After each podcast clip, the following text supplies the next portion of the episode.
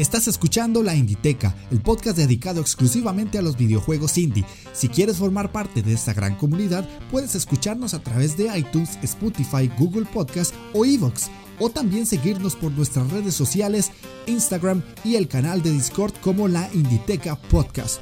Únetenos y forma parte de esta gran pasión de los videojuegos independientes.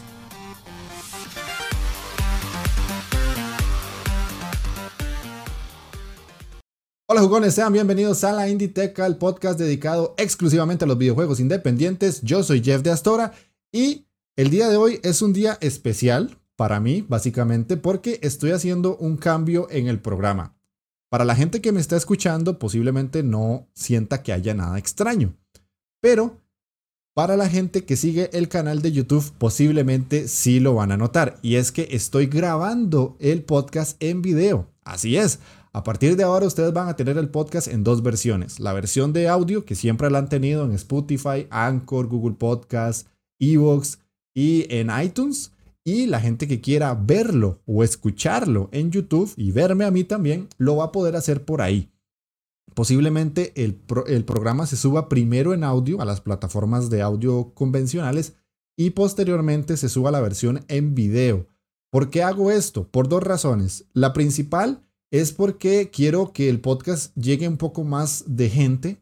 He notado que eh, las escuchas han bajado y no por cuestiones de calidad ni cuestiones de contenido, sino porque las plataformas donde yo lo subo tienen a ser como hasta cierto punto eh, divisorias entre las personas que pagan y los que no. Básicamente en iBox es como funciona más así. Si vos pagás, sos más visible para la gente y si no pagas, pues estás enterrado en la basura ahí al puro fondo del, de lo más oscuro y recóndito de la plataforma. Entonces, eh, he notado que cuando lo empecé a subir mucho más a, a, Spotify o a iTunes o ese tipo de plataformas, las escuchas han empezado a subir más porque en esas plataformas, si bien estás escondido, no dependes de que vos pagues una mensualidad. Entonces, siento que también esta es una forma de darle a, ustedes otra herramienta más para que lo escuchen y también otra herramienta más para que comenten. Entonces, ya no necesariamente van a tener que comentar solo en iBooks. Y ahora, si ustedes entran al programa en YouTube, van a poder comentar ahí también. Y para mí eso es genial porque les estoy dando una herramienta extra y además podríamos llegar a leer a más gente que le interese la Inditeca como tal. Así que eso era parte de la introducción. Vamos a hacer el análisis de Pacer y además este video es como el piloto, por decirlo así, para este nuevo formato de podcast y videocast, por decirlo de alguna manera, porque este juego que voy a analizar hoy me lo pasaron con una copia de prensa y eh, también como agradecimiento a Jesús Fabre, que fue quien me pasó la copia. Eh, quise tomar este juego como pionero para dar eh, inicio a este nuevo tipo de formato para que también ustedes cuando estén escuchando el podcast y, viendo lo que está pasando puedan ver aunque sea un pedacito del juego. Yo sé que para la gente que me está escuchando en audio va a decir, Dey, pero ¿y los que estamos en audio qué? Ahora tienen dos opciones, ustedes sabrán cómo lo escuchan, porque la gente que lo está viendo en YouTube va a perderse de dos cosas que sería la musiquilla de introducción que yo pongo porque es de un juego y normalmente no quiero problemas de copyright, y también la canción que yo pongo del juego en cuestión que estoy analizando. Yo siempre analizo los juegos en, cinco aspectos. Eh, historia, gameplay, música, gráficos y rendimiento. Pero en el, en el apartado de podcast de audio yo puedo poner canciones de los juegos y normalmente no pasa nada. Ustedes saben que en YouTube eso por lo general siempre acarrea ciertos problemas. Entonces, la gente que va a ver el podcast en YouTube no va a tener la música, pero va a tener videos de los juegos que estoy hablando. Y la gente que lo escucha no va a tener la parte de video, que creo que eso les importa poco porque por algo escuchan podcast. Y sí van a tener la música como tal. Así que ustedes podrán escoger y podrán seleccionar cuál es la mejor opción o cuál les queda mejor. Así que como me gusta decirles, Pónganse cómodos, agarren su mando presionen Start porque iniciamos partida.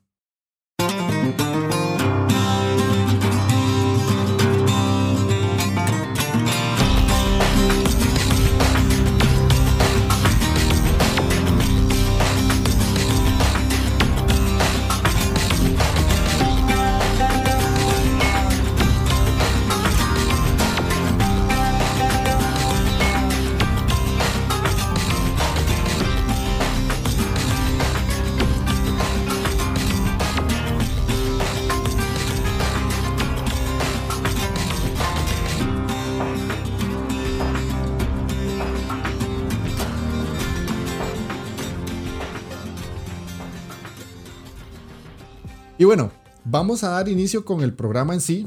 Para la gente que me está viendo en YouTube por primera vez, esto se llama La Inditeca. Yo soy un podcaster, podría decirse, y a la vez youtuber que eh, se enfoca solo en el análisis de juegos independientes, nada más. Esto lo voy a repetir solo en este programa, porque yo tengo gente que me escucha y esta parte puede que sea un poco molesta para ellos. Pero la idea mía es darle la, la visibilidad más grande que yo pueda a los juegos independientes. Aquí no vamos a tener triple A, porque ese no es el objetivo del proyecto. Así que, para que se den una idea, de eso va la sección. Así que nosotros siempre empezamos con leer los comentarios que nos dejaron de los programas anteriores y vamos a pasar a ello.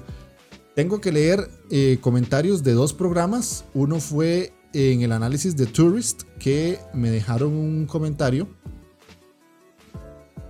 eh, de Scholz, que curiosamente con Scholz me pasa una particularidad y es que cuando yo empiezo a grabar el programa, termino de grabarlo, me meto a iBooks y me dejó un comentario y yo no lo pude pescar para cuando estaba grabando. Entonces, la idea es que no vuelva a pasar. Ya lo vacilé, lo molesté. Para, para quienes no sepan quién es Scholz, es una de las personas que más, más me comenta. Además, él está en el Discord de la Inditeca, entonces vacilamos mucho. Ya casi que nos empezamos a llevar así como mucho entre vacileo y el, uno y el otro. y ahí lo molesté porque siempre, siempre, siempre me comenta justo después de que termino de grabar. Es, es una de esas particularidades muy, muy extrañas. Así que vamos a leerlo. Me pone, qué buen programa sobre un juego que había pasado bastante desapercibido el año pasado en Switch y del que había escuchado un análisis por ahí algo más positivo. En lo personal es un juego que disfruté muchísimo. Literalmente me lo pasé en una tarde sacándome como el 90%. Y me gustó mucho el carisma, humor y desafíos que presentaba. Siento que la verdad no revoluciona en nada, pero pasa muy bien. Pero se pasa muy bien con el mismo, además de que presenta cierta diversidad de situaciones que no lo hacen tan repetitivo. Sigue con esta gran labor que es la de hablar de indies. Un gran saludo, amigo. Y un gran saludo para vos, Sols, también. Eh, pues sí, eh, The Tourist es un juego muy particular porque tiende a ser un juego muy bonito visualmente, pero a la vez es un juego muy eh, curioso porque uno tal vez va con una idea y el juego te muestra otra cosa. Tiene varias vertientes y todo. Los invito a escuchar el podcast, de hecho, porque es un juego curioso, está en el Game Pass, es sencillo. Normalmente en Switch es un poco caro. Entonces yo en el podcast hablé una, un poco del precio del juego que normalmente cuesta 20 dólares y yo les digo que traten de comprarlo un poco más barato, no porque el juego no lo valga, sino porque tal vez por 20 dólares pueden comprarse uno u otro juego que, les vaya a durar más tiempo o que vaya a ser un poco más exigente o lo que sea. Y este es un juego muy de, de veraneo, de pasarla bien, porque estás en la playa literalmente. Y es un juego sencillo pero es muy divertido, es muy agradecido con lo que pasa en pantalla. El otro comentario que tengo que leer está en el programa de la semana pasada, que es el número 30, y el último programa de 3 del especial de la saga Bloodstain. En este analicé el Curse of the Moon 2 y me dejaron dos comentarios. Uno es de Povich, de Players Podcast, que me puso genial programa con el cierre de la trilogía. Te animo a hacer más programas de varias partes de una, de una saga. O sea, un saludo, crack. Pues me gustó la idea, Povich. La verdad es que me agradó mucho la idea de hacer un programa extra de, de varios juegos que tengan sagas. Y no lo descarto, pero sí posiblemente me va a tomar un poco más de tiempo porque tengo varios juegos que he empezado y curiosamente no he continuado las sagas.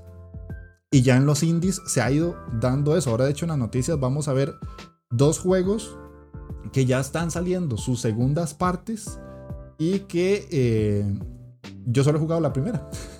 Entonces ahora voy a tener que jugar esas dos y posiblemente me dé para poder hacer ese tipo de, de, especiales, por decirlo así, de analizar sagas de juegos como tales y ver cuál es la evolución que tienen, que eso es interesante. Y el otro comentario que es de Scholz, que esta vez sí me lo dejó justo antes de grabar el programa, me pone, muy buena serie, de estos especiales. Finalmente, después de escucharlo, me decidí a retomar de poco la primera entrega y terminé por completar la primera run. Ahora voy de poco en poco con el Nightmare Mode. Pero de seguro no muy adelantado que me acabo el juego. me ha gustado bastante las diferencias que has marcado con respecto al primero y dentro de lo poco que vi en tu stream de prueba en Twitch. Noté cosas que me gustaron bastante y como siempre estamos al habla en el Discord. Un saludo. Eh, sí, la verdad es que en este análisis específicamente sí traté como de ser muy enfático entre cuál es la diferencia del primer Curse of the Moon y el segundo. Porque me parece a mí que es mejor jugar la primera parte y después la segunda. Porque siempre aparece la típica persona que te pregunta y tengo que jugar la segunda para jugar la primera y entenderla. A veces pasa que no es necesario, que uno puede hacerlo tranquilamente y no vas a tener problemas de entender el juego.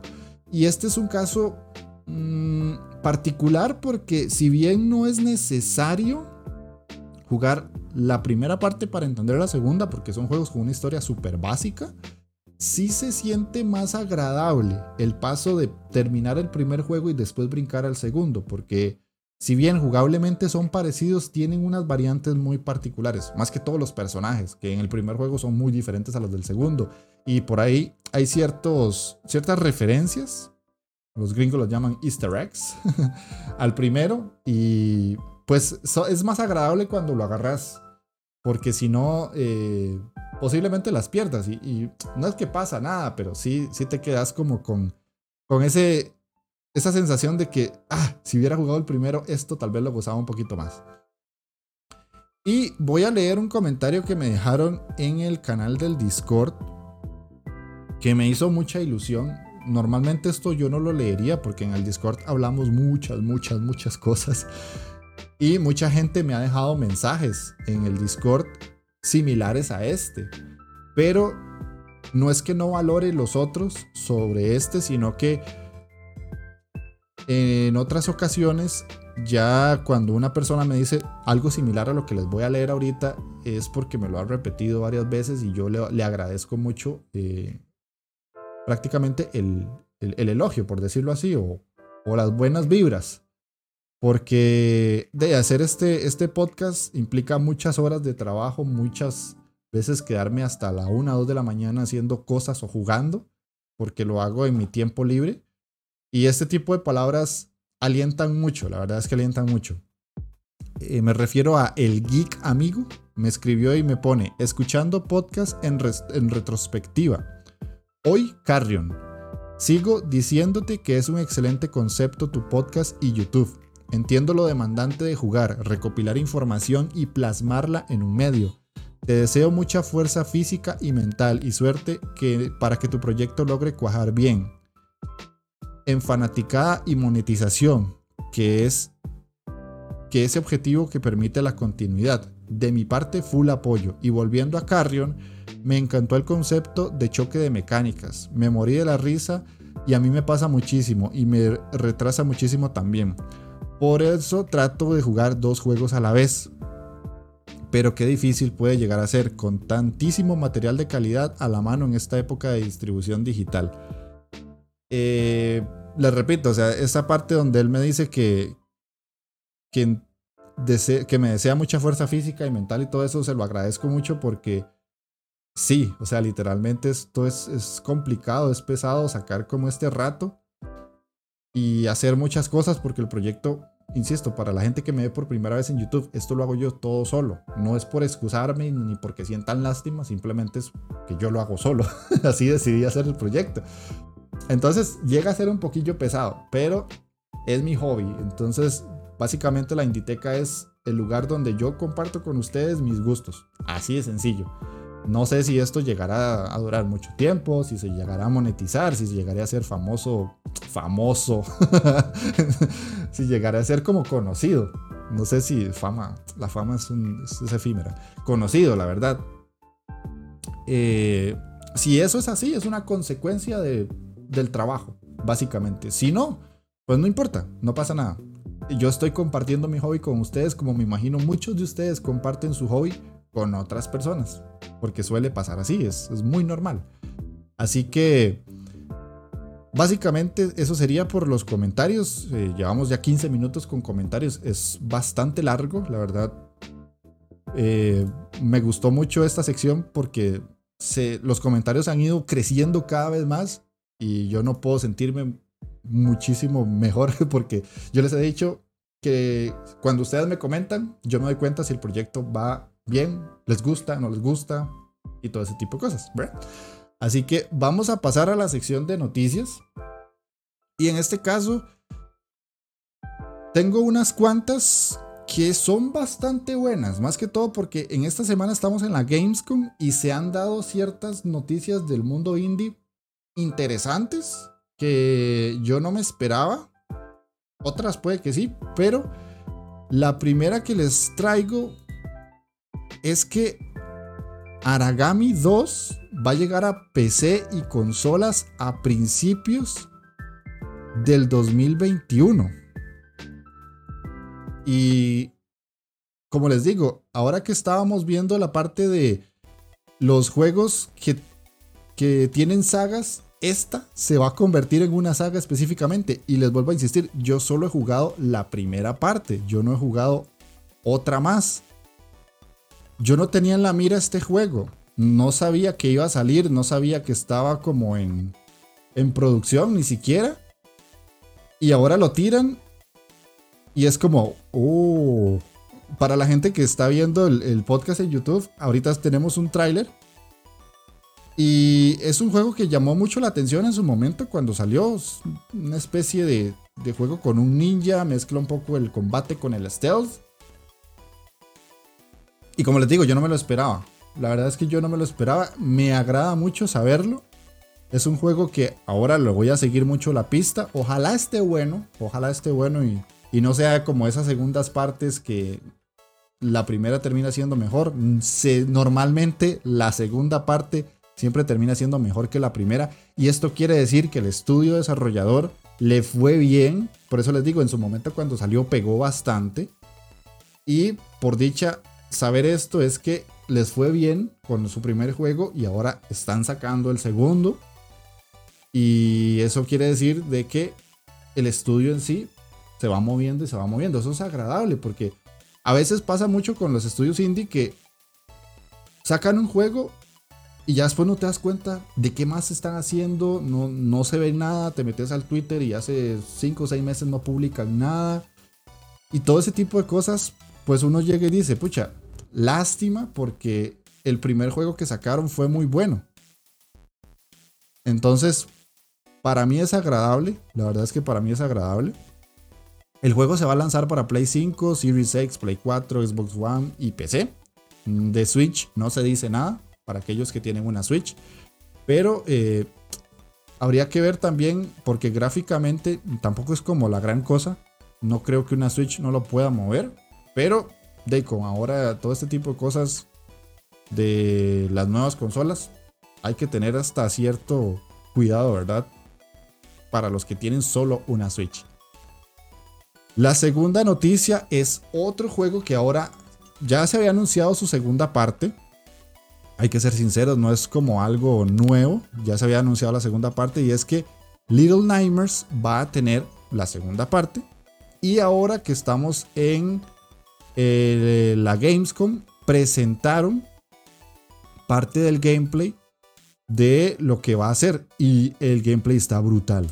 El gameplay está simplemente genial. O sea, yo en la primera parte lo disfruté mucho. El primer Little Nightmares es muy bueno, o para a mí me parece muy bueno. Pero en esta segunda parte parece que lo llevaron a un nivel extra. Que le metieron más ganas, que le metieron más terror, que le metieron como más elementos de los que uno realmente se pueda sentir intimidado. Porque el primer juego no da miedo necesariamente, a no ser de que seas una persona que se asusta muy fácil. Y el primer juego no da necesariamente miedo, pero sí es un juego que te da ñañaritas en, la panza. Es como que. Y este segundo, se ve que esas ñañaritas sí pueden llegar a ser miedo en algún momento. Porque los personajes que salen las siluetas que tienen y el peligro que pareciera que el juego va a tener es como más heavy, como que va a ser un poco más, más en serio, más bravo, por decirlo así. Tiende a, tener una, una jugabilidad o una pinta mucho más parecida a la de Inside. No solo en el aspecto jugable, sino en el aspecto gráfico también. Eso es muy bueno porque Inside es un juegazo. Para los que no han escuchado el análisis que hice de Inside, lo tienen ahí en el playlist para que lo vayan a escuchar. De hecho, Inside va siendo uno de los juegos top que yo he jugado este año. Y con Little Nightmares 2, pues literalmente eh, pareciera que vamos a tener otro pelotazo de esos juegos eh, donde nos vamos a, por lo menos se nos va a, esconder un poquito el asterisco. se nos va a esconder ahí de alguna manera porque sí se ve que el juego es un poco creepy. Y eh, eso es bueno, eso es bueno porque necesitamos más juegos así. La verdad es que se agradece cuando sacan juegos así porque eh, no es un juego de terror per se, pero sí es un juego en el que te puedes llevar varios sustillos agradables, agradables, y eso, eso se agradece, la verdad. La otra noticia, que sería como la noticia más grande, la noticia más macro, es que para nadie es un secreto, y yo lo he hablado en otros podcasts, eh, Fall Guys va a tener una expansión que es de, de, pago, ojo, para la gente que lo tiene y lo juega, va a tener una expansión de pago eh, que es totalmente estética. Totalmente estética, donde vas a poder comprar nuevos trajecitos, que un trajecito de dragón, que un trajecito de, caballero, de princesa. Es como en una temática medieval, lo cual va a agregar también nuevos mapas. Lo que no entendí muy bien es si esos mapas van a ser actualizaciones jugables o actualizaciones dentro de la Season Pass 2. Eh, eso no me quedó muy claro. Ojalá que no empiecen a hacer eso de que hay que comprar la Season Pass para que puedas jugar esos mapas, porque eso sí ya sería dividir a la gente. Y yo siento que si llegan a hacer eso, el éxito tan repentino que lograron, literalmente se les va a la basura. No, no van a levantar, a no ser de que den el acceso a todos dándose cuenta del error que cometieron. Ojalá que no, ojalá que sea solamente estético. Eh, yo me metí a Steam para ver cuánto cuesta la expansión, porque ya está disponible prácticamente. Y está costando alrededor de 12 dólares. Ya el juego costaba, por lo menos en mi país cuesta 20. Yo he visto otra gente que dice que cuesta 10. En mi país cuesta 20. No sé por qué. Estuve viendo ahora una streamer chilena y ella decía que costaba 10 dólares. Y yo, bueno, 10 dólares será en Chile, porque en, en mi país, que es Costa Rica, cuesta 20 dólares. Entonces no sé, la verdad. Pero bueno, les digo que ahí está. Y eh, las noticias de siempre que yo les doy, que acuérdense que Epic Games Store está regalando juegos esta semana.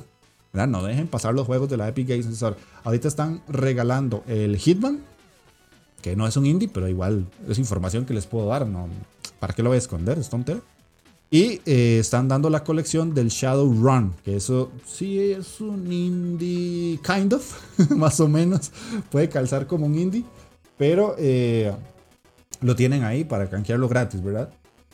Y lo otro es que ahorita como estamos en semana Gamescom, si ustedes se meten a Steam, van a poder ver que hay eh, varias demos específicas de eh, juegos independientes. Si ustedes se meten a Steam, a la página principal, van a ver eh, un apartado que dice Gamescom. Si le dan clic, les van a salir unos juegos así como hacia abajo, pero va a salir una barrita celeste donde vamos a poder ver cuáles son esos juegos que están dentro de los demos de juegos indie posibles. De hecho, para la gente que va a estar viendo el video, voy a ponerlo acá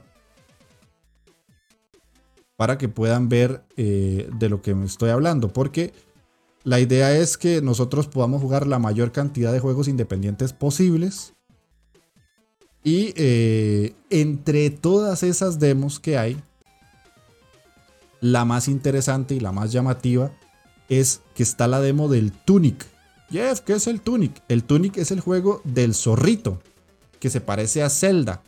Que Microsoft ha anunciado desde hace como 7 años y el cochino juego no sale y no sale y no sale. Bueno, ya hay un demo.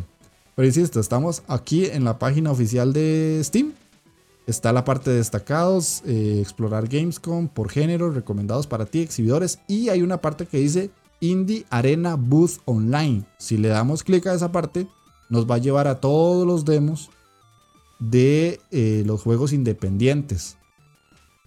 Y ahí van a salir hacia abajo una gran cantidad de juegos que vamos a poder jugar por lo menos mientras esté activo la parte de la, de la Gamescom. Normalmente yo todos estos juegos siempre digo, uy, voy a jugar aquello, uy, voy a jugar aquel otro, y al final no juego ninguno, porque no me da el tiempo. y ahora con este invento que me dice de sacar el podcast en, en video, pues creo que menos voy a poder hacer alguna demo. Tal vez, tal vez voy a jugar la del Tunic y lo voy a streamear en Twitch que, hey, tengo el canal de Twitch por aquello. Para todos aquellos que me quieran ir a, seguir en el canal de Twitch, es la Inditeca. Literalmente, la Inditeca. O sea, si ustedes ponen Inditeca en YouTube o en Google o en donde sea, salgo yo. Porque casi que soy la única cosa existente en Internet que se llama Indieteca. Así que, básicamente, esas son las, las noticias de esta semana. Así que ojalá les haya gustado y les haya servido todo lo que les comenté.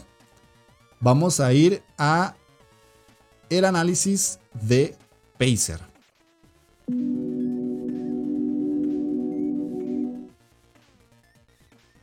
Ok, ahora sí, vamos a pasar a el análisis de Pacer. ¿Qué es Pacer, Jeff? Bueno, este es un juego de eh, manejo de NAX. Así de sencillo. Muy similar a lo que vendría siendo Wipeout para todos aquellos que lo han jugado o el Fast Neon Remix, si no me equivoco, de Nintendo eh, Wii U. Tipo de juegos así. Se parece mucho más a Wipeout, tiene una, una sensación más similar a Wipeout. De hecho, eh, vendría siendo como un sucesor espiritual, podría decirse. Porque en este juego sí podemos disparar y sí podemos dañar a los enemigos y ellos a nosotros, a, los, a las otras naves básicamente. Y eh, son naves bastante futuristas, bastante como eh, largas o anchas en algunos casos. Hay unas más cortas que tienen diferente tipo de movimientos. Y unas son más rápidas que otras, otras son más lentas pero son más manejables, otras son más rápidos pero más, más difíciles de controlar y todo ese tipo de cosas que vamos a ver en la sección de jugabilidad. Y básicamente, como les dije ahora en la intro, este juego me lo dieron. Fue una copia de prensa que me, solicitó Jesús Fabre, una persona que ya incluso entrevisté, por si quieren ir a escuchar el podcast. Para la gente que está en YouTube, eso sí están solamente en audio, así que pueden ir a Spotify. Siempre les voy a dejar la lista de reproducción eh, en la descripción del, del video para que los vayan a escuchar. Ya posteriormente los pondré subir a YouTube eh, para que los escuchen solamente. No van a tener video, obviamente, pero bueno. Eh, yo lo entrevisté a él y a partir de eso se genera un contacto y él me, me envía un correo y me lo, di, me lo da prácticamente el juego. Y yo empecé a, a jugarlo, empecé a probarlo. Y me llamó la atención. La verdad es que me llamó mucho la atención. Yo le llevaba siguiendo la pista porque soy muy fanático de este tipo de juegos. Me gustan mucho los juegos de, naves futuristas que, flotan sobre la pista. Eh, cuando yo lo vi, yo dije, uy, qué buen juego. Y básicamente eh, salió hace poquito eh, para versión como en Early Access, una cosa así. Y antes de ser Pacer, antes de convertirse en Pacer, tenía otro nombre. Y estaba en, eso, como en una sección de Early Access y mucha gente lo había adquirido y, incluso en Steam tenía mayormente positivas. Y yo estaba como con esa sensación de que qué tal será, qué tal será. Y ahora que lo pude jugar, pues me llevó una grata sorpresa. Más adelante les voy a decir como mi conclusión. Pero me llevó una grata sorpresa. El juego en sí está desarrollado por una compañía que se llama R8 Games, que son de Reino Unido o por lo menos en, Twitter dice que son de Reino Unido. Y no encontré que tuvieran otro juego extra. Pareciera como que este es el único juego en el que se han centrado. Y para hacer el primer juego, pues sacaron algo bastante potente. Y, les comento porque me hizo gracia cuando yo lo puse. Normalmente uno se espera que este tipo de juegos pues sean exigentes para la PC. Lo jugué en PC. Pero no me esperaba tal exigencia porque la, compu se me calentaba horrible. se me ponía muy caliente porque el juego es muy exigente gráficamente. Eh, Normalmente tiene un precio de 40 dólares. Eso sí es, un poquito caro. Siento que el, precio sí está un poquito elevado. Pero si ustedes quieren jugar algo de este estilo, por lo general no hay mucho de este tipo de juegos, por lo menos a día de hoy.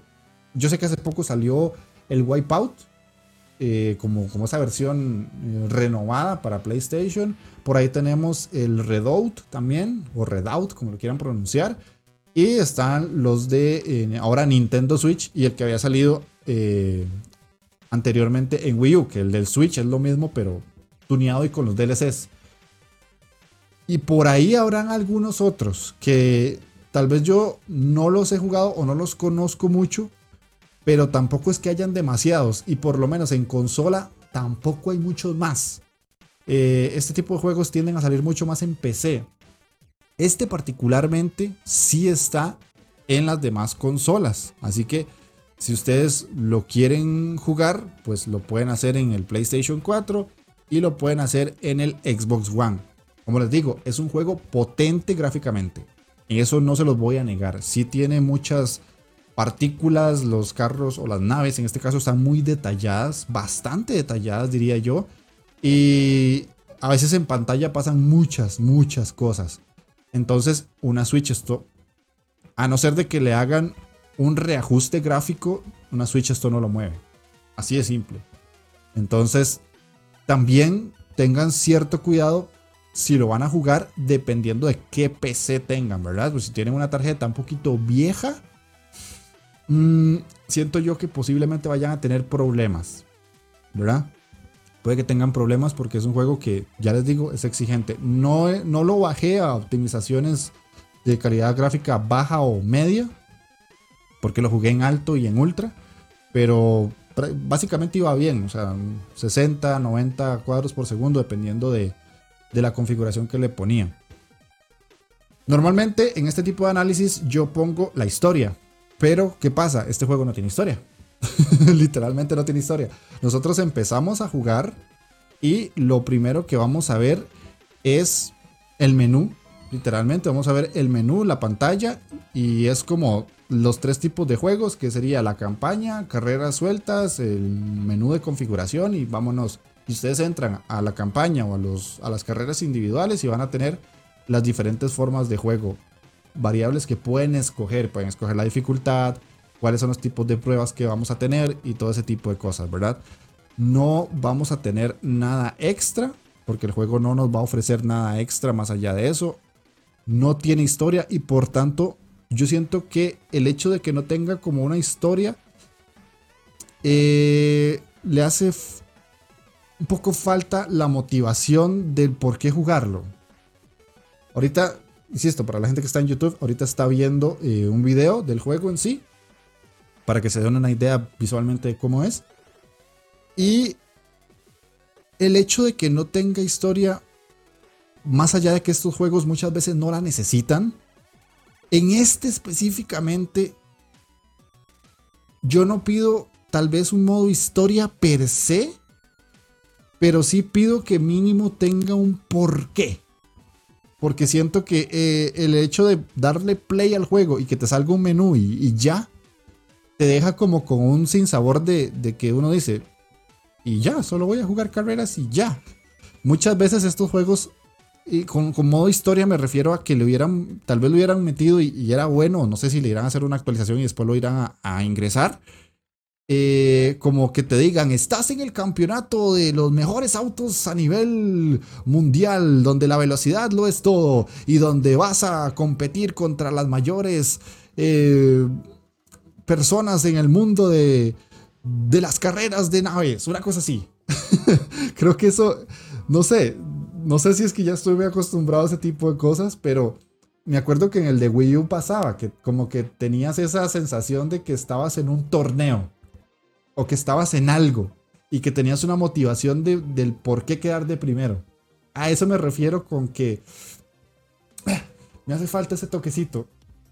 Tal vez es, algo bueno que, puedan agregar después o en una segunda parte, no sé. Como esa motivación de, querer yo agarrar eh, eh, los niveles y decir, ok, ahora ya voy para el siguiente nivel. Y ahora voy contra estos eh, carros y ahora voy a hacer todo este tipo de cosas. Porque puede ser por ahí que no lo veo como un fallo necesariamente. Pero para mí, ojo, para mí es algo que tal vez le hubiera dado un poquito más de motivación al juego a la hora de eh, sentarse a jugar. Entonces, básicamente, insisto, historia no tiene. Vamos a pasar al apartado jugable, que literalmente es todo el juego. El apartado jugable es todo, todo, todo el juego. Y en este caso, nosotros vamos a tener, como les digo, vamos a tener varios modos de juego. En el que está el modo eh, historia, el modo arcade, donde vamos a poder jugar varias etapas o varias carreras acomodadas por etapas. Y cada una de ellas va a tener como diferentes tipos de dificultad. Obviamente vamos a empezar desde la más fácil y llegar hasta la, parte élite, que ya es las últimas, últimas carreras. Cuando nosotros entramos a la pantalla principal, vamos a poder seleccionar varias pistas y varios carros o varias, varias naves, perdón. Es la costumbre de llamar los carros, varias naves. Y entre esas naves vamos a tener eh, distintos tipos de diseños, colores y propiedades. En algunos casos, algunas naves van a ser muy largas. En algunos otros van a ser muy cortitas, como muy achatadas. Y otras van a ser como como el punto medio entre esas dos. Ya ustedes van a elegir. Por lo general las más chiquitas tienen que ser las más rápidas, pero las más difíciles de controlar. Y las más largas van a ser un poco más lentas, pero van a tener como esa capacidad de acomodarse cada vez mejor a ciertas pistas. Entonces hay que saber jugar muy bien con una u otra. Además de eso vamos a poder entrar a una sección de garaje, como una especie de taller, donde nosotros vamos a tener la posibilidad de mejorar eh, la nave como tal. Y vamos a poder eh, comprar eh, modificaciones para que sean mejores en el manejo, en la defensa, en el escudo, en la velocidad, en el arranque. Y vamos a armar como paquetitos. Me explico. Cuando nosotros vamos a llegar al garaje, podemos, vamos a tener como tres configuraciones predeterminadas. La de velocidad, la de defensa, y ahorita explico por qué defensa, y eh, como el performance medio, por decirlo así, ¿verdad? Como el, como el más estable, el medio de esos dos. Y vamos a poder equipárselo a cualquiera de las naves que seleccionemos. Y dependiendo de, ese paquetito o de, esas características especiales, así se, cada nave va como mejorar en un aspecto u otro. Pero nosotros podemos armarnos nuestro propio paquete de mejoras y según qué tipo de mejoras compremos o adquiramos, eh, la nave va a mejorar cada vez más en algunos puntos y en otros. Entonces podemos e-, elegir usar todos los que vienen predefinidos o armarnos el propio y seleccionar alguna nave en específico y colocárselo. Antes de cada carrera nos va a decir cuál paquete de estos quieres el personalizado o los tres que tenés o los cinco o los seis que has ido eh, guardando. La idea es que nosotros con cada carrera vamos a ir obteniendo dinero y con ese dinero vamos a poder comprar esas mejoras y una vez que las compremos vamos a poder ir como armando configuraciones diferentes. Dependiendo de la configuración así va a ser eh, las características de la nave. Otra cosa interesante es que cada una de las naves representa como una especie de eh, eh, sector mundial, por decirlo así, tal vez. Hay unas naves que están en amarillo con verde, es como si fuera Brasil. Hay otra que está en rojo con amarillo, como si fuera China. Otras que están como en azul con blanco y rojo, como si fuera América. Otras en verde y en amarillo, pero con otro tono, como si fuera Sudáfrica. Ahí le cambian eh, con la de Brasil se ve más amarillo que verde y con la de Sudáfrica se ve más verde que amarillo. Eh, también el, largo de cada nave varía según el, como la representación gráfica Y la idea es eso, estamos como en una competencia donde estamos eh, contra otros 10, 12 naves que literalmente representan un sector del mundo. Pistas hay un montón, hay bastantes pistas, pero eh, podrían decirse que tal vez conforme avanzamos en el juego, esa gran variedad de pistas se puede llegar a ver un poco mermada por la forma en la que las, que las utilizaron. Y ya me explico. Digamos que nosotros vamos a entrar a la fase primera, ¿verdad? Va a estar representada como por una especie de nomenclatura en el que eh, la primera fase es donde vamos a, a aprender a manejar literalmente, porque manejar en este juego es complicado.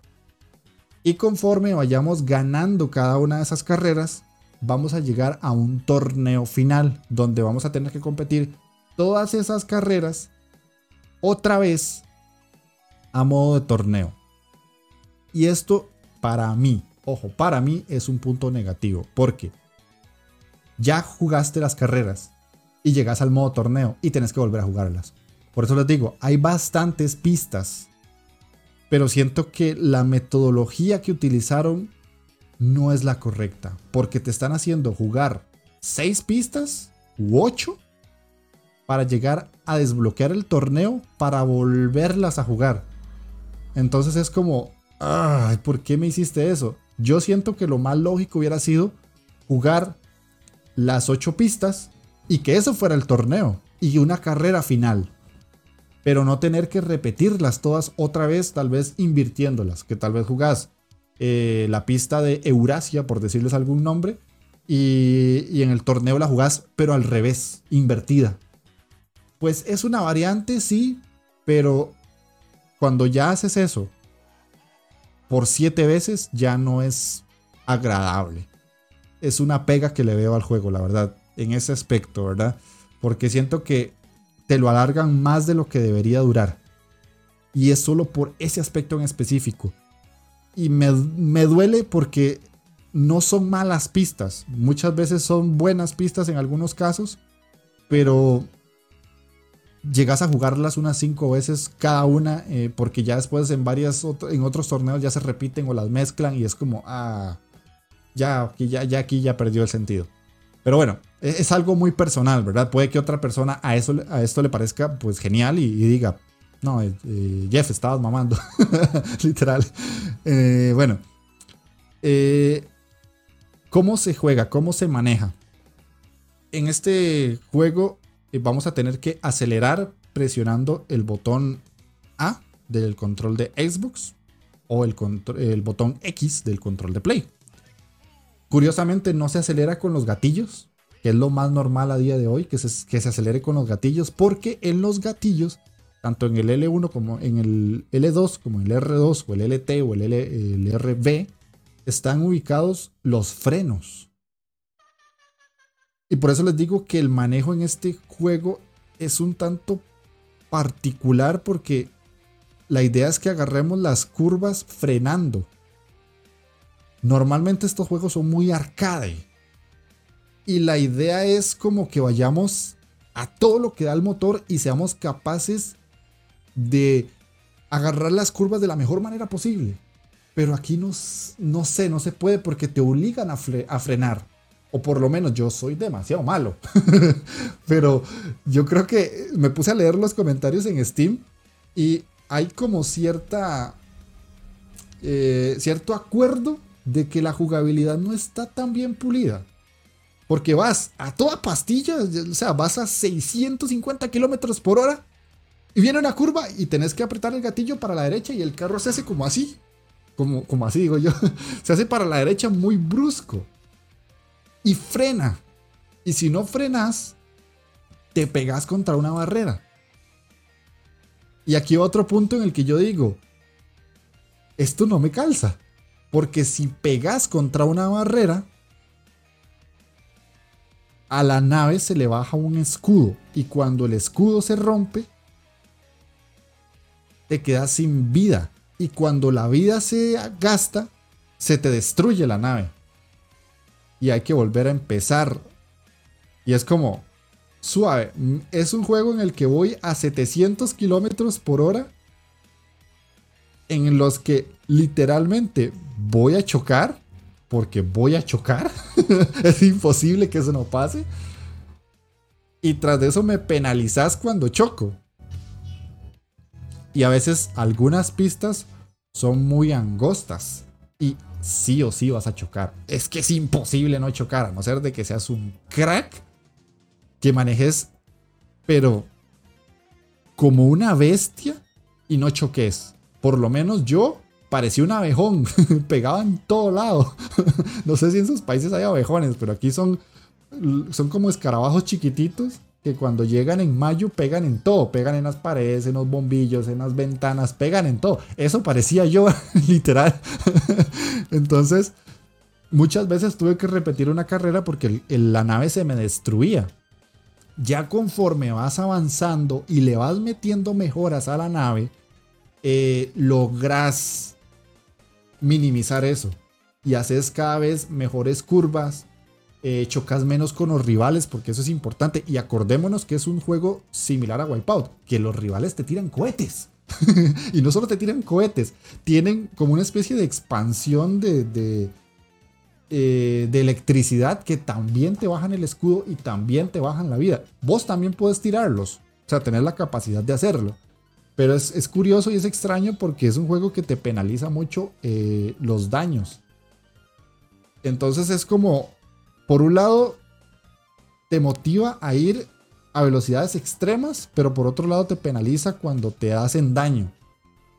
Y es, es, un poco contradictorio, o para mí me parece contradictorio, porque yo me acuerdo cuando jugué el, el, Fast Racing Neo, el de Wii U, y en ese juego yo iba 650 kilómetros por hora y agarraba una curva y era como y derrapaba y yo decía, qué bicho que soy. O sea, esa sensación de, decir, soy el mejor piloto que hay en este mundo mundial, eh, se pierde en este pacer. Por eso mismo, porque a veces hay que frenar muy en seco para agarrar una curva. Y a veces, incluso hasta te puede salir de la pista. Porque no agarraste bien esa curva, porque no frenaste, o porque no usaste el gatillo a tiempo. Y es extraño, es una sensación extraña porque te quedas como, dude, o sea, esto no sé si está hecho al propio o es un error de programación. Ahora, no quiero decir que las carreras no sean divertidas, porque sí lo son. Cuando ya le agarras el toque, cuando ya sabes cómo, cómo jugar y cómo eh, apretar los gatillos y cómo dar las vueltas y cómo girar y cómo todo, ya, ya le, agarras el gustillo al juego. Ya, ya decís, esto, esto me está interesando, esto me está gustando. Por eso les digo, el juego no es malo, simplemente es que tiene como ciertas mecánicas donde yo digo, y aquí tal vez pudiste haberlo hecho de otra manera y quedaba mucho mejor. Por lo menos para aprovechar esa sensación de velocidad y esa sensación de, de que iba siendo mejor el avanzar en cada carrera. ¿Ya? Pero bueno, es, parte del juego, ¿verdad? Ya les digo, esto que les estoy comentando puede ser que para mí sea algo negativo y para otra persona puede ser algo totalmente positivo, ¿verdad? Y no le gusta ese frenetismo que tiene por lo menos el Fast Racing Neo. Pero bueno, cosas que pasan. Otra cosa interesante con respecto a la jugabilidad. Eh, cuando nosotros vamos a empezar una carrera, es importante leer qué es lo que hay que hacer. Porque antes de iniciar la carrera, siempre, siempre te van a poner qué es lo que hay que hacer. Porque hay varios modos de juego está la, clásica, ¿verdad? De que terminar de primero, básicamente. Si terminas de primero, ganaste y sumaste puntos y listo. O simplemente ganaste la, medalla de oro de primer lugar. Está medalla de oro, medalla de plata y medalla de bronce. Y los otros puestos. Que por lo general siempre vas a hacer. El último es décimo. Lo sé porque quedé décimo muchas veces. Pero bueno. Ahí está. Y lo otro es que hay un modo en el que tenemos que quedar siempre lo más alto posible, porque si quedamos de últimos, está, se nos va eliminando. Es el típico modo tradicional de todo juego de este tipo de eliminación. Eh, el juego va con según qué vueltas va eliminando gente. Hasta que quedan los dos últimos y el que queda primero queda primero y el segundo pues segundo. Eh, después hay otro modo en el que tenemos que y recorrer la mayor cantidad de distancia posible. Ya no en cuanto a, O sea, es que es extraño porque ustedes tienen que no necesariamente quedar de primeros eh, pasando a todos los jugadores, sino como que en todas las vueltas pueden quedar de primeros por kilómetros. Es extraño. Y está el modo torneo, que les comenté ahora de que literalmente es como el Mario Kart, que hay que quedar entre las primeras posiciones para eh, sumar puntos y el que tenga más puntos gana, básicamente. Pero en este, ¿qué les digo? Que hay que sumar kilómetros. Encontré un fallo. Y es que bueno, yo, yo lo veo como un fallo. Yo no sé si, si otra persona me dirá, no, es totalmente normal. Porque el juego tiene dos cosas. En la pista nosotros podemos agarrar armas o podemos agarrar escudo, que van a ser unos simbolitos morados. Las armas van a ser unos simbolitos naranja. Conforme nosotros vamos agarrando simbolitos morados para el escudo, nos va a tener la posibilidad de que la nave siempre tenga el escudo lo más alto posible y por ende la vida no se baje. Y por lo tanto el carro no se destroce. El carro, qué necio, la nave no se destroce. Cuando eso pasa, podemos mantener la nave lo más sana posible y por lo tanto dar la mayor cantidad de vueltas posibles. Y en este modo de sumar kilómetros, yo me di cuenta que para ganarlo, lo único que tenía que hacer era ir lento, lo más lento que pueda, y agarrar todos los puntitos morados que me daban vida. ¿Por qué? Porque en este modo, cuando nosotros damos la primera vuelta, se nos empieza a bajar el escudo y la vida automáticamente. Hasta que el último quede en pie y gane. Entonces yo dije, ¿para qué me voy a matar? a ir de primero, primero, primero, de rebasar a todos los rivales y que se me baje el escudo y la vida porque me van a estar disparando, porque me voy a estar chocando contra todas las paredes y contra las otras naves, si puedo ir de ultimísimo y cuando ya la vida se me empiece a bajar, lo que hago es agarrar los escudos y la vida se me va a ir subiendo paulatinamente y que allá aquellos otros se maten solos y hagan todo lo que tengan que hacer, todo el desastre, el desmadre y se maten y hagan de todo. Y yo voy ahí agarrando escudos y gano. Y lo hice y literalmente gané así todas las competencias que eran de ese estilo. Porque al final, los que van de primero van a 700 kilómetros por hora. Yo voy a 100 pero voy sano y salvo. Entonces, cuando yo hice eso, nada más veía que en la pantalla decía, se ha eliminado el jugador 2, se ha eliminado el jugador 5, se ha eliminado el jugador 3, se ha eliminado... Y yo... para mí es un fallo. Ojo, para mí es un fallo o es que yo fui muy listo y entendí que la mecánica estaba hasta cierto punto rota porque me permite hacer eso. Ahora, puede ser que esto lo escuche el chico que me pasó la clave y les diga y les dé el feedback y lo arreglen. Y todo eso es como, ah, maldito Jeff. Pero es que es una curiosidad porque tener la posibilidad de hacer algo tan extraño como eso. Pero bueno. Eh, son cosas que pasan y son cosas que, que, tiene el juego. Ahora, cuando nosotros entramos a los modos de juego en el menú principal, Podemos jugar eh, el modo carrera, que es ya todo lo que literalmente les acabo de explicar. Y podemos jugar además el modo de eh, carrera libre o armar nuestros propios torneos seleccionando este tipo de, juegos, estos estilos de juego.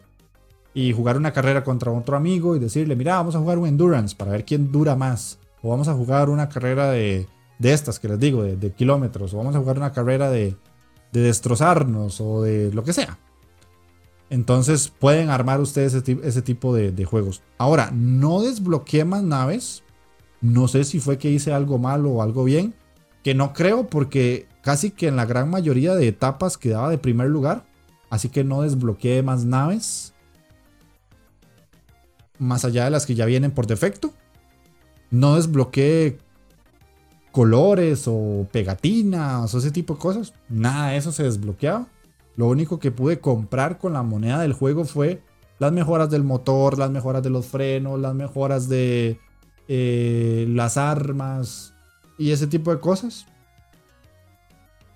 Y eh, en el último, o sea, ya en la última, última, última pista, cuando llegas a la élite, ya sos el, el, el, más perrón de todos los perrones. Te toca jugar contra eh, The Beast, que es como el carro más genial de todos y maneja perfecto. Y ganarle a ese tipo o esa nave es, es durísimo. Es complicadísimo. Porque vos vas pegando en todo lado y, se te destroza la nave y él nunca hace, no falla nada, no falla ni una sola vez. Es perfecto manejando. Y es muy difícil ganarle, muy difícil. Siento que la curva de dificultad del juego es un poco extraña. Llega una parte donde yo iba ganando casi todo en primer lugar y si no en tercero o segundo. Y de un momento a otro, ¡bum! Pega un subidón y ya me costó un montón. En algunas carreras quedaba de séptimo, de quinto y tenía que jugarlas y jugarlas y jugarlas hasta que las ganaba. Siento yo que la, la curva de dificultad está un poco mal. Y eh, ya el último, o sea, las últimas carreras del modo élite es que es casi imposible ganarlas. Yo soy muy malo. Ojo, yo soy muy, muy malo en este juego. Puede ser eso. y no me extrañaría, ojo, no me extrañaría porque yo soy malísimo, malísimo. si no, vayan a verme jugar en Twitch y van a ver qué malo que soy. Pero bueno, son cosas que pasan, ¿verdad? Son cosas que... yo no puedo hacer nada contra mi, mi manqueza. ya está instaurada y así me moriré. Pero bueno, básicamente la jugabilidad es esa. No hay nada más. Vamos a pasar a lo que es el aspecto gráfico. Eh, literalmente súper futurista. Súper, súper futurista. Eh, son naves así como sacadas de, de películas del 2078. Las carreras. de hecho, eh, para la gente que está en YouTube, voy a poner de nuevo el, el video para que lo vean por si no llegaron a verlo ahora en un inicio. Si sí es un juego eh, que visualmente se ve muy muy bonito, bastante bonito diría yo. Eh, las naves en sí son muy imponentes, son muy grandes, se ven muy bien, están muy bien definidas, son muy agradables a la vista.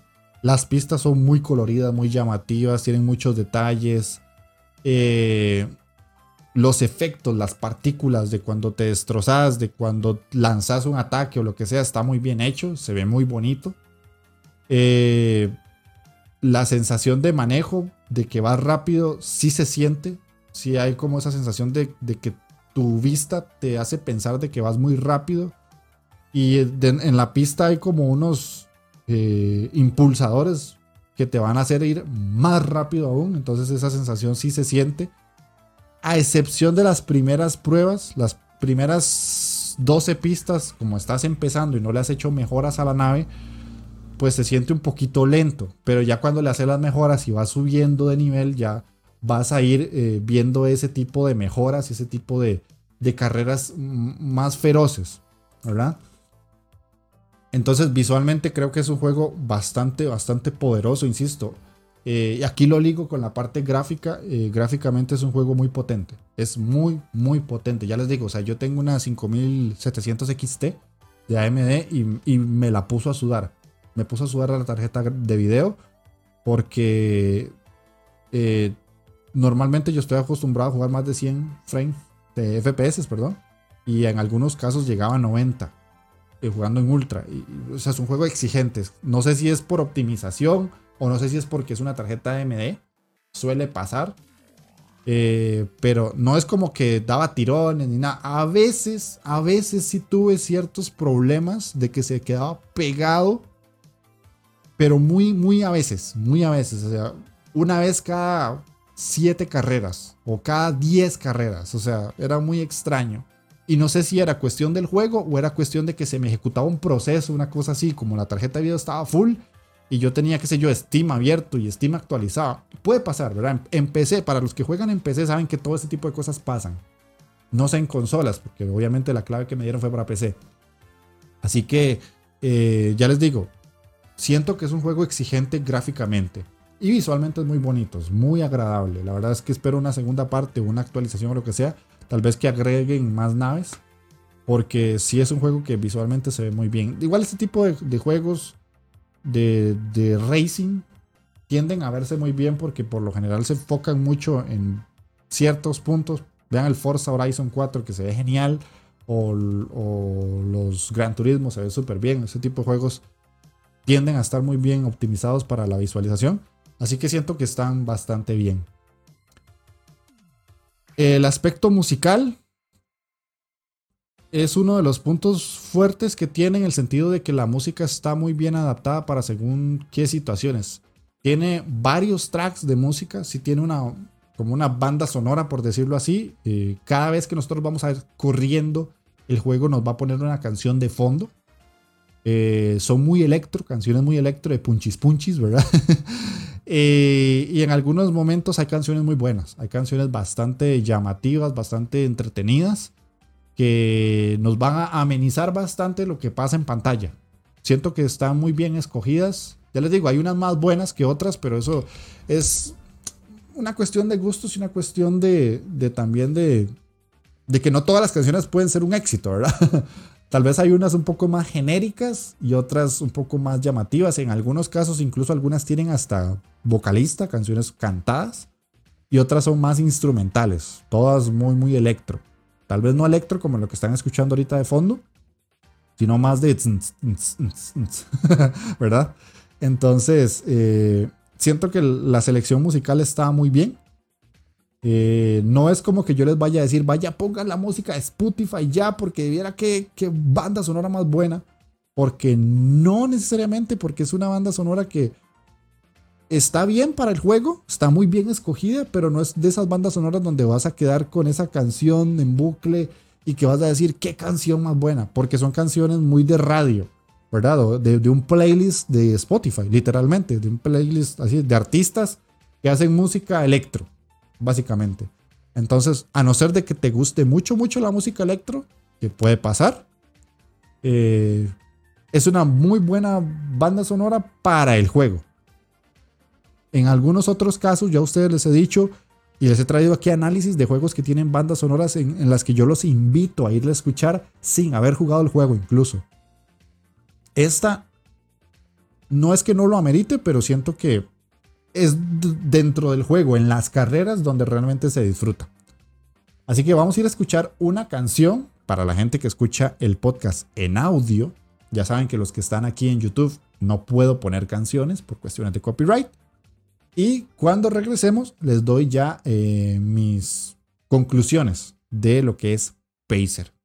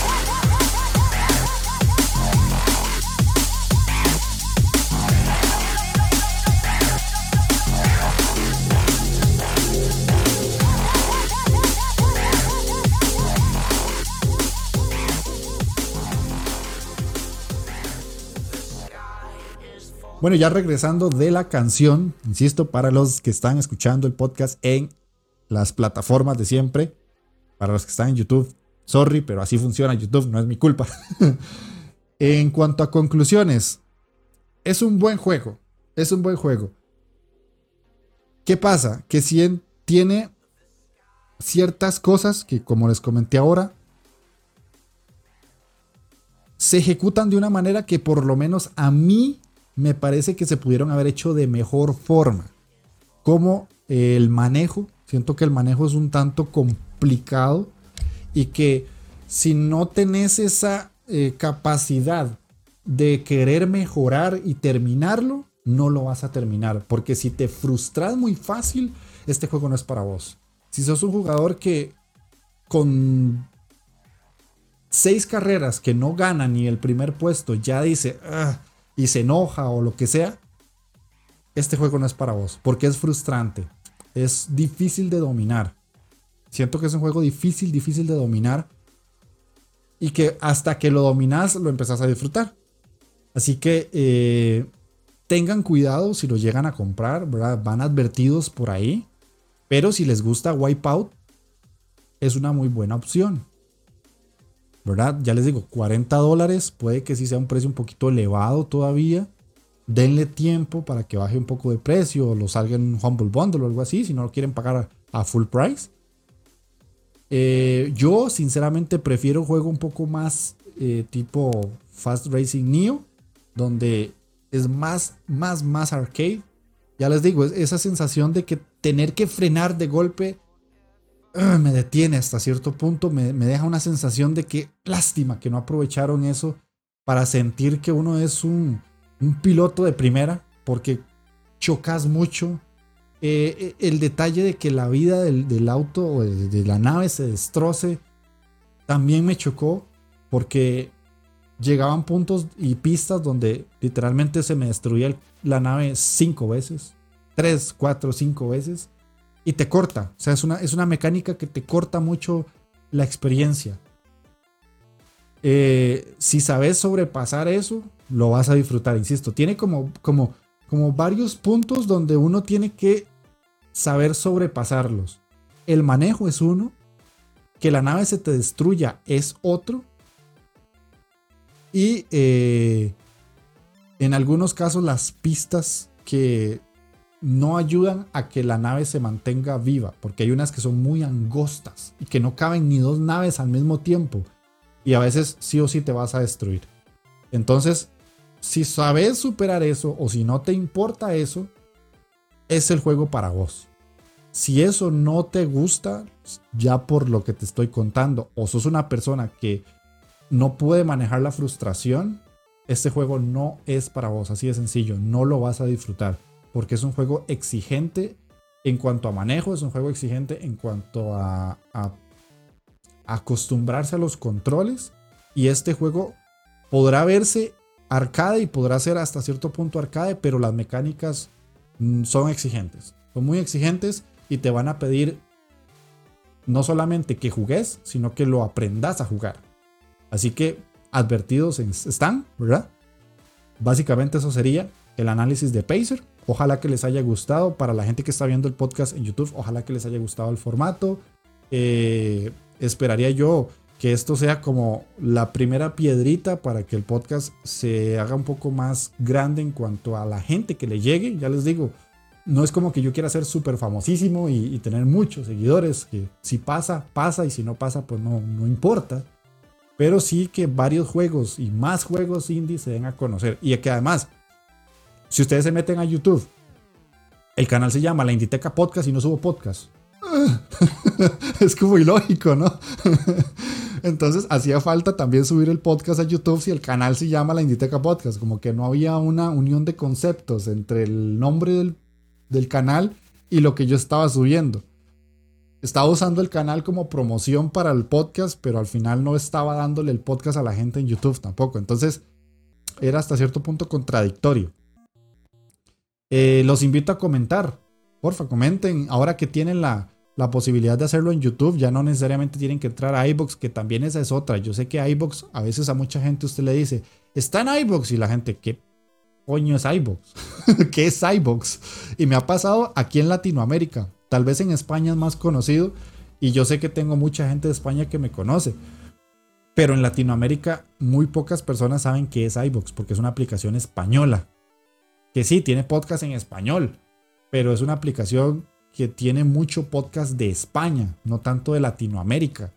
Entonces nosotros en algunos momentos puede que nos veamos eh, minimizados no porque la plataforma no nos permita crecer, sino porque la misma, el mismo sector, el mismo eh, continente no conoce la aplicación. Y eso es también otra de las razones por las que el podcast ahora se va a publicar en YouTube.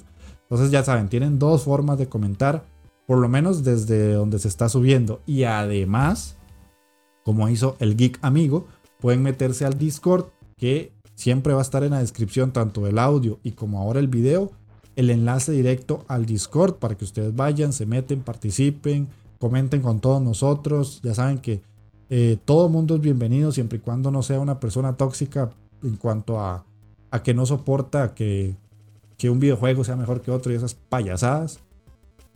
Y lo otro es que tienen eh, el Telegram, que pueden entrar igual, ahí está todo para aquellos que no les gusta usar Discord, tienen un Telegram y además, para terminar de hacer, eh, que ahora estoy haciendo streams en Twitch. Eh, los estaba haciendo en YouTube, los streams.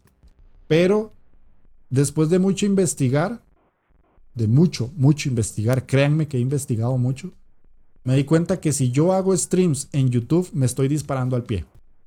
Básicamente me estoy disparando al pie. ¿Por qué? Fall Guys, así se los pongo. Fall Guys es el juego más visto a día de hoy. Ojo, es un indie. Y si ustedes se meten a YouTube Gaming, que ya ni siquiera se llama YouTube Gaming, pero a la sección Gaming de YouTube y se meten a los streams de Fall Guys, la cantidad de personas es 300, 450. 800, un día muy muy alto. Y eso está dividido entre cada una de las personas que está streameando eso en YouTube. Si se meten a LOL, si se meten a Fortnite de streameos en YouTube, mil, mil doscientas personas. Eso no es público. Eso no es público. Eso no es el objetivo. Y si algo he aprendido yo de todo el proceso de estos 7, 8 meses que llevo haciendo este proyecto, es que hay que empezar a entender las plataformas.